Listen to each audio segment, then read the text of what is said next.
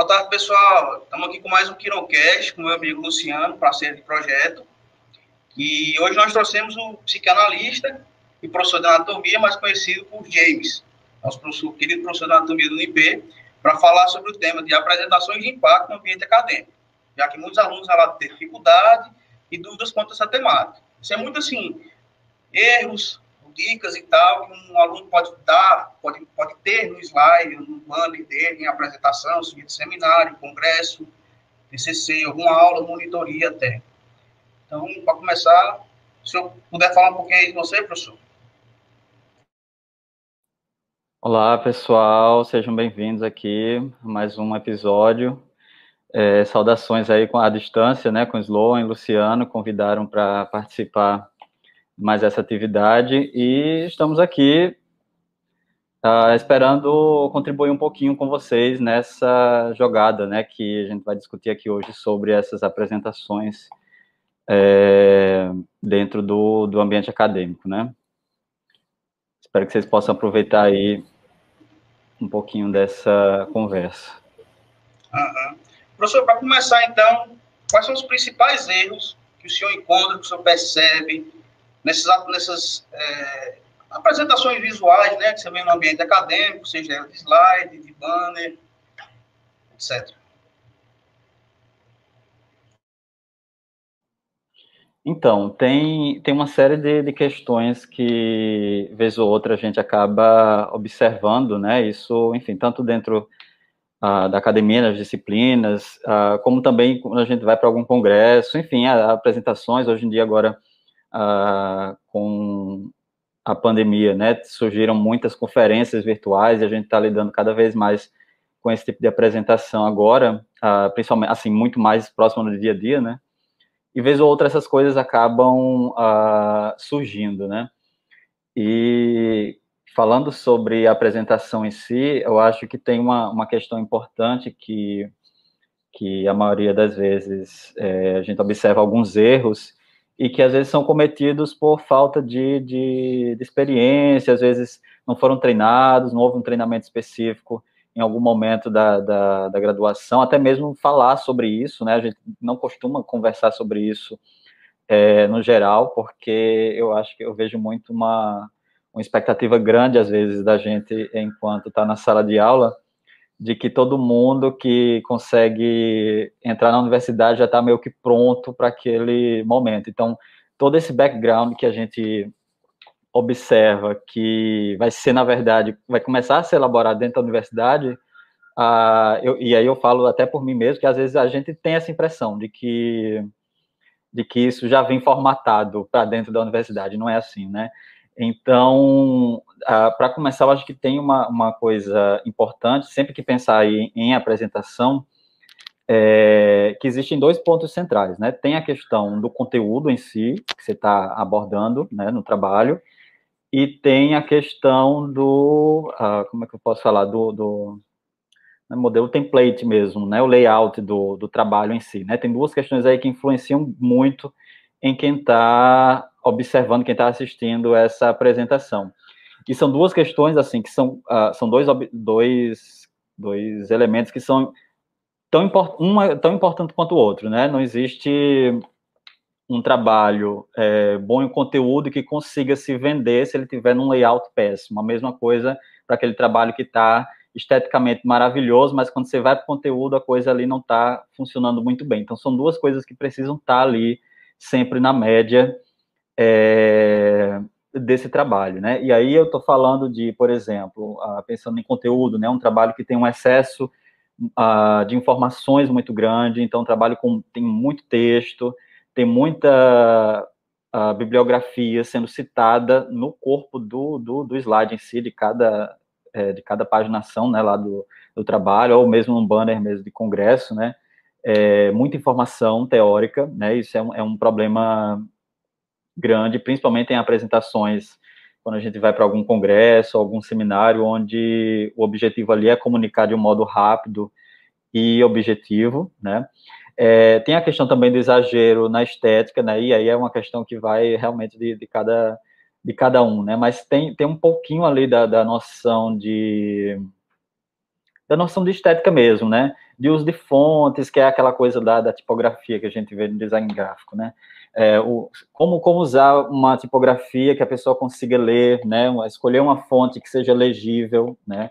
A distância, inclusive, né? Eu costumo dizer que um, um, um, a, na hora de escolher a fonte, a, a, as cores, né? Que vão incluir ali no trabalho, é, eles precisam ser escolhidos no sentido de que, de longe, a pessoa consiga ver a essência do que está sendo apresentado ali. Então, às vezes, fontes com muitos detalhes, né, aquelas que têm uma borda bem desenhada, enfim, é, essas acabam sendo muito boas para esse tipo de, de, apresentação, tanto né, para o slide, quando a gente vai para uma aula, quanto para um banner, né.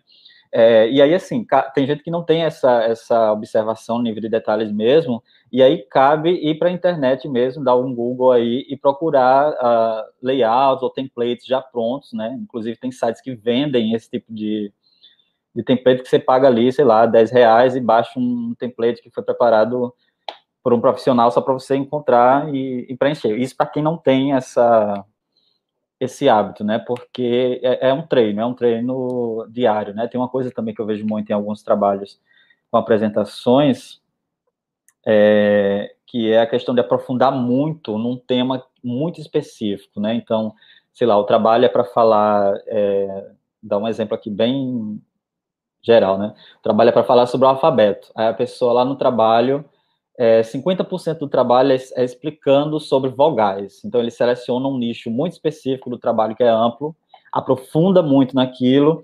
E aí, às vezes, quando a gente lê, é, e aí, enquanto avaliador, inclusive, né, no congresso, fica aquela impressão de que está faltando alguma coisa no trabalho. E às vezes o trabalho pode ser até excelente, mas por ter focado numa questão muito específica, né, ele acaba, como é que se diz? Ele acaba não se, não, não mostrando mesmo essa essa relevância toda porque ele tinha um objetivo de ser um trabalho muito mais amplo, muito mais geral e não tão específico. Então, às vezes, você nomear corretamente, né, os objetivos e, inclusive, a escolha do título, né, que eu acho que é uma das partes mais importantes do trabalho, que, no geral, eu costumo orientar a deixar fazer por último, né, você analisa aquele trabalho dá uma olhada, tenta esquecer um pouco, né? Às vezes, sei lá, passar alguns dias sem ver o trabalho, depois você pega ele lá, dá uma lida e tenta resumir numa, numa frase ali o que é que, que, é que aquele trabalho está dizendo, né? É, seria a última parte mesmo é, desse trabalho, né? Eu acho que alguns seriam alguns pontos que, que assim são mais corriqueiros, né? Que eu acho que a gente conseguindo ter atenção sobre eles é, acaba ajudando um pouco nessa nesse trabalho. O senhor citou aí algumas, é, algumas plataformas, né? Que a gente consegue achar layouts gratuitos, pagos. Uma plataforma muito boa que tem sido utilizada muito ultimamente é aquele Slides Go. Né? A gente acessa e assim tem uma aba de slides de layout grátis e layouts pagos. E assim, a maior parte ela é grátis. 0800. Então aí fica a dica, né, para a galera que está ouvindo fazer uso. Geralmente são apresentações muito bonitas, que são divididas por cores, são divididas por diagramação, são divididas de diversas formas minimalistas, complexas, urbanas, rurais, e tem para todos os gostos e estilos. Seguindo sempre essas recomendações aí que o professor James, que o senhor acabou de dar. Maravilha, muito boa dica mesmo. Essa é para anotar e deixar ali nos favoritos, né? E aí, dentro, dentro dessa, desse aspecto dos principais erros, a gente agora queria saber quais são as principais dicas que o senhor daria. Principalmente para quem está confeccionando um slide. Eu vou apresentar um slide numa monitoria, numa aula, eu vou apresentar um slide num seminário, no TCC, qual as principais dicas que o senhor daria para essa pessoa? Olha, segue esse caminho que provavelmente pode dar mais certo do que por outros. Tá, é, a gente poderia então dividir essa pergunta um pouquinho é, em dois pontos é, que eu acho que são importantes, né? A gente já começar a introduzir isso aqui. Ah, o trabalho, que trabalha. A apresentação que vai para uma monitoria ou para uma aula, né, sei lá, para uma liga, né, uma discussão que está sendo feita ali num grupo de estudos, a monitoria, né, um, um desses grupos, e o trabalho que vai para uma, uma conferência, um congresso, um seminário, enfim, uma roda aí de, de, de debate, né? Eu acho que é, seria, seriam dois pontos aí para a gente dividir, porque, ao meu ver, e aí é uma questão né, de, de opinião mesmo, tem teoria formada sobre isso, mas ao meu ver são dois, dois tipos, são dois ambientes em que as apresentações elas, elas têm uma diferença é, significativa. E aí eu não falo nem tanto da questão estética, é que ela é, tem estéticas diferentes, mas eu acho que principalmente no conteúdo, né? Porque é uma coisa que eu vejo muito na, na universidade e é uma coisa assim, é aquele tipo de coisa que eu estava comentando logo no começo, né? Do,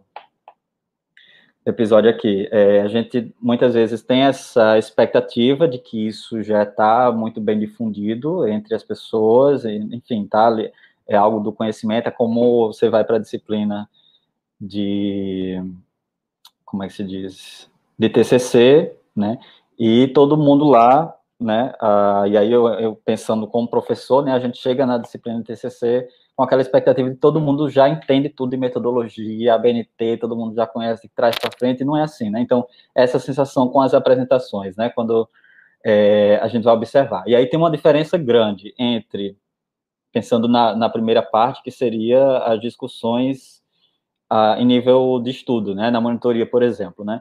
Tem uma diferença muito grande em a gente preparar uma, uma apresentação quando a gente está querendo dar uma aula teórica, né, que seria o objeto da, na monitoria de uma liga, enfim, uma aula é, onde você tem pessoas que já conhecem um pouco do assunto, tem pessoas que nunca viram esse assunto na vida, né, e um outro slide que vai ser pre, a, a, é, preparado quando você quer ensinar a teoria da coisa, né?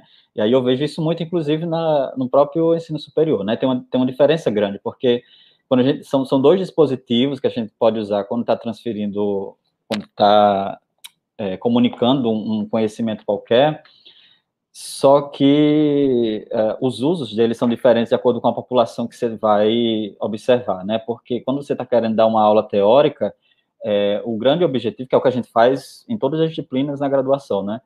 É, o grande objetivo ali é passar os pontos centrais de uma determinada teoria. É, o professor chegar na sala de aula com conclusões mais ou menos formadas sobre um determinado assunto, né? A aula, como na monitoria, ela vai ser sempre baseada em pontos centrais, né? O mais didático possível, se, se possível, trazendo esquemas, trazendo bibliografias, apresentando bibliografias, né? Como textos complementares ali, que já são aqueles uh, o mais afunilados possíveis, né? Você não vai dar um, um, uma pilha de textos para pegar um tema em uma determinada monitoria, você vai pegar isso a gente considera, inclusive, que quem está dando esse, essa, é, essa aula já conhece um pouco né, dessa teoria, já sabe quem são os autores mais didáticos, às vezes até re, é, resumos que já estão prontos, enfim, tem, tem esse campo, né, que é o campo da monitoria.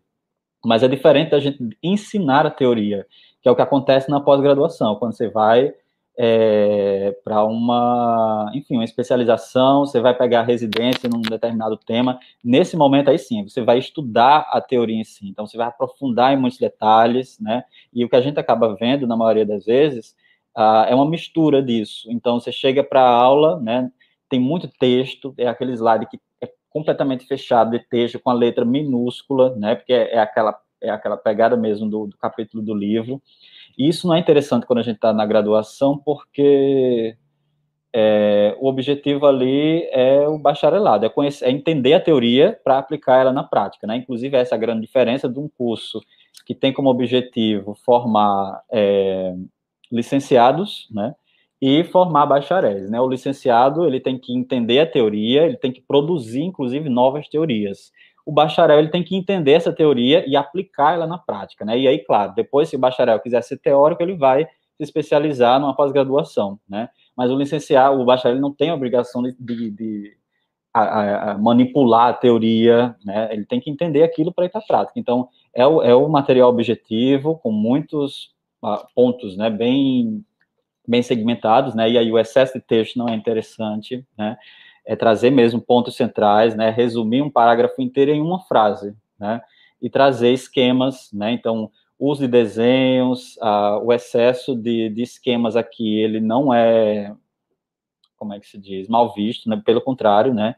Quanto mais esquemas, quanto mais você conseguir simplificar uma teoria para ser apresentada, melhor, né? E que mais? Ah, e aí vem o outro lado, né? O lado da, da apresentação na, nos congressos, né? Porque nesse outro ambiente, a gente tem ali uma questão é, que já envolve, na maioria das vezes, a, a pesquisa, né? A gente já está ali aplicando a teoria, né? Então, tem um conhecimento que nos congressos todo mundo, é esse sim, todo mundo vai esperar que você tenha pelo menos um, um, pequeno plano de fundo dele, que é da metodologia científica em si, né? Então, o trabalho do que é pesquisa e o que é metodologia científica, a gente vai ter que já tá assim, é, todo mundo falando a mesma língua, né? Só que aí vem o, que vem além disso, que é a questão do trabalho, né? Como essas conferências, elas no geral são muito curtas, né? Então, você vai apresentar um, um banner, você tem cinco minutos para apresentar o, o trabalho inteiro. Às vezes, numa conferência oral, você consegue ali 12, 15 minutos, mas é, já ali com cinco pessoas avisando a você a cada minuto que está passando, porque é algo muito objetivo. Então, nesses, nesses ambientes, é, aí aqui sim, é, aprofundamento em teoria é algo completamente que não, não vai ser feito, muitas vezes, inclusive, ah, em apresentações mesmo de congresso, eu sequer trouxe ah, uma retrospectiva histórica da teoria em si antes de chegar no objetivo do trabalho, porque é, quando é um tema, sei lá, você vai pegar um congresso de uma especialidade em si, então todo mundo já vai conhecer, né, aquele, a, história daquele determinado assunto. Então, nesses pontos, nesses locais, é chegar com um objetivo muito bem escrito, muito bem apresentado, é o objetivo do trabalho, né, já chegar aí dando qual que é o, o para que, que você está ali, né, naquele, naquele local, e analisar muito bem dois outros pontos que seriam a metodologia do trabalho, né, como que ele foi feito, e aí trazer isso de preferência na forma de ilustrações, né, eu acho que pegar metodologia com texto, escrevendo, né, detalhes da, do método, acho que é algo que completamente acaba, enfim, dificultando muito o entendimento do trabalho, é pegar esquema mesmo, sei lá, fazer um quadro, é, desenhar um, uma linha temporal de cada fase do trabalho para explicar, né, porque todo mundo vai querer saber como é que aquele trabalho foi feito, e aí a última parte é focar nos resultados e na análise dele, né, sempre pegando um pouco de cada objetivo do trabalho, sem deixar, né, é, pontos ali descobertos, né, você pode até dar uma ênfase maior em outro, que, em um ou outro que for mais relevante, mas é, analisar cada um deles, né, e trazendo também a conclusão de um modo muito objetivo, né? acho que são, são dois, dois, duas questões aí importantes, né? A questão de trazer esquemas quando você vai para um ensino lá na monitoria e pegar esses três pontos quando você vai para um congresso: o objetivo, o método e a conclusão, né? Uhum. Agora, assim, pensando, por exemplo, em mim, o Luciano, ou em qualquer aluno em graduação mesmo, assim, que vai querer apresentar um trabalho no congresso, vai querer apresentar algum trabalho no simpósio, uma jornada, alguma coisa, e quando eles pedem para você apresentar, eles, tipo, eles colocam já no edital que você vai ter que fazer um banner. Aí você chega assim e pensa, caramba, eu nunca fiz um banner na minha vida, né? E você já falou algumas dicas aí, por exemplo, que é um, quando você vai apresentar um banner, você tem um momento lá, 10, 12 minutos, 5 minutos, né? Quando é muito, 10, 12 minutos, você tem que ser muito objetivo assim, para o banner, nessa, nesse cenário né, de apresentação assim, acadêmica e tal, congresso, qual as dicas que você passaria para a gente? Ah, tá. É, no, na questão do banner em si, tem um ponto que eu acho interessante, uh, que é meio que uma estratégia de, de, contornar essa questão do tempo de apresentação, né? Porque, no geral, vai ter lá um avaliador que vai, enfim, tá escutando o material, na verdade, mais de um avaliador, né?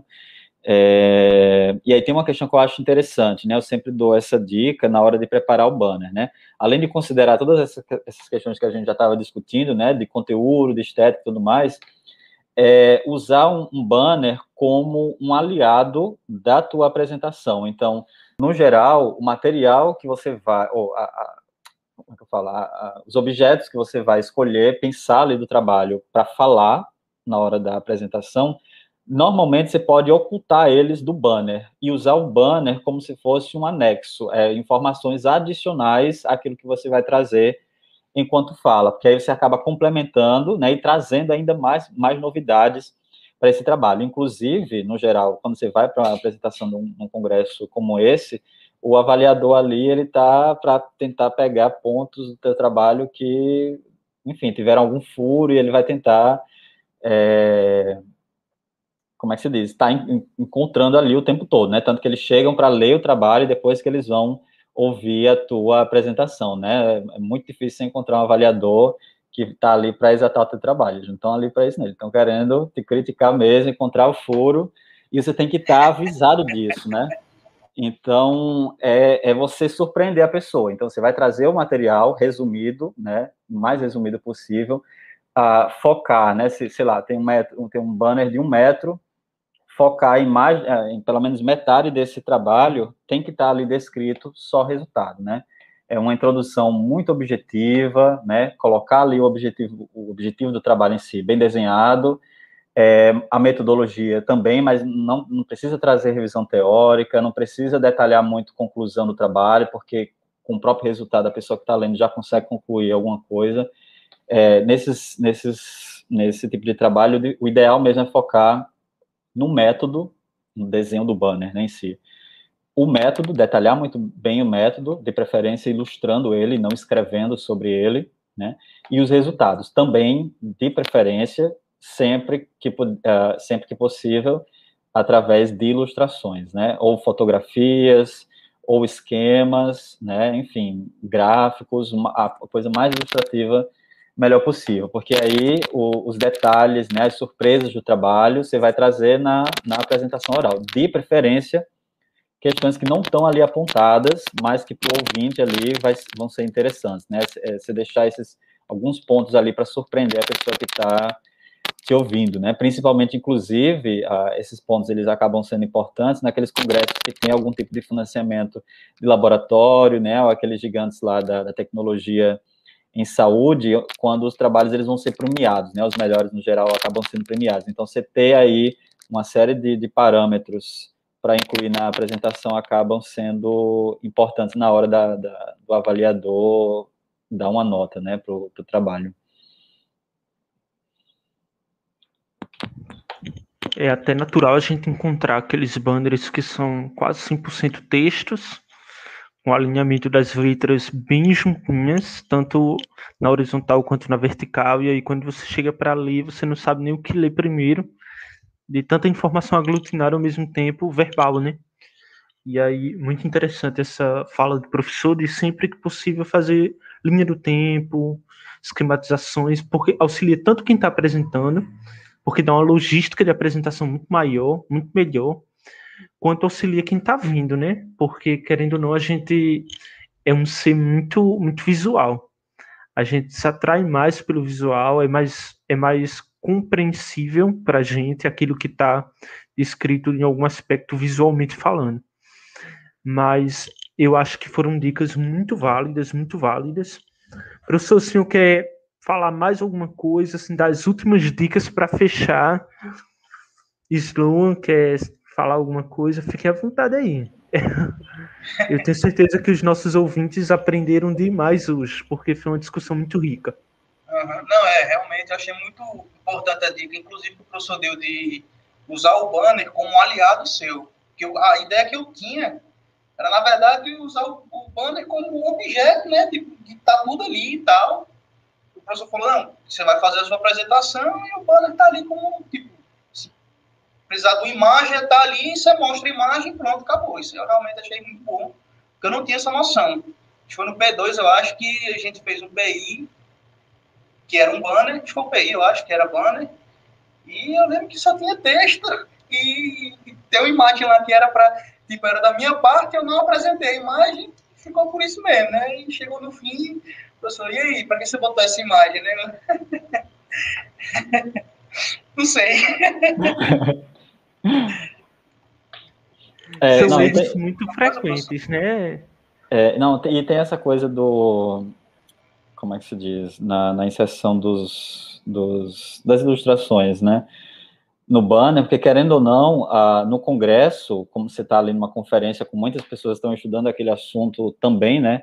É, e aí é o grande objetivo, inclusive, dos congressos, é promover a difusão e garantir, aí essa é a parte principal, garantir contato entre pessoas que estão estudando, né, assuntos semelhantes. Então, se você não ilustra bem, né, para aquela pessoa que está passando ali rápido entre centenas de, de banners, olhar para você e fisgar aquilo, né, um, enfim, um ponto central, e querer saber mais sobre aquilo, conversar, né, com você, às vezes até participar de grupos de estudo, enfim, tem muita gente que eu conheço que conseguiu uh, estágio num laboratório ou numa residência tal, através desse tipo de contato, né? E se o seu trabalho ele não chama a atenção das pessoas nesse sentido, é, você fazer esse tipo de contato, né, que vai aumentar aí a, a, a, a circulação dentro da, desse ambiente, né, acaba dificultando, né, porque, enfim, é, é, é a questão da atratividade mesmo do, do trabalho, né, não somente estética, mas também de conteúdo, né? Inclusive para a pessoa querer saber mais e aí vir através da conversa tentar descobrir um pouco mais sobre isso com você, que inclusive você pode mostrar falando, né? Você não precisa colocar tudo ali e deixar que o banner fale por si, né? Você pode também deixar um pouquinho para o apresentador do, do trabalho complementar, né? E vender a coisa também. É, inclusive, eu acho que foi o professor Rodolfo, que ele é preceptor do internato do UNP Pneumo ele estava conversando o seguinte no Instagram dele, há poucos dias, que nos Estados Unidos, é, congressos internacionais, o espaço de exposição de banners são espaços muito fortes para networks. Aqui, aqui no Brasil a gente ainda tem uma pegada disso, que só que ainda é baixa, que a gente tem aquela visão de que vai para um congresso para publicar e tchau. Só para lançar, receber o certificado e tchau. Muitas vezes tem essa mentalidade. Mas ele estava citando que assim congressos internacionais de grande porte, por exemplo, é, esse networking acontece de forma muito forte nos corredores de apresentação. E não é raro você encontrar a maior autoridade do assunto apresentando um banner do lado do seu. E que várias vezes ele presenciou né, um fato como esse. Eu fiquei assim, impressionado, porque aqui no Brasil, apesar da gente ter essa oportunidade, a visão que a gente tem ainda da exposição dos banners ainda é um pouco mais baixa do que no aspecto internacionalizado, por exemplo, né? Mas é muito boa, muito boa mesmo. Professor, muito obrigado pela discussão. Foi um tempo assim, nota de 0 a 10, 11. Imagina. Muito mesmo pela, pela participação.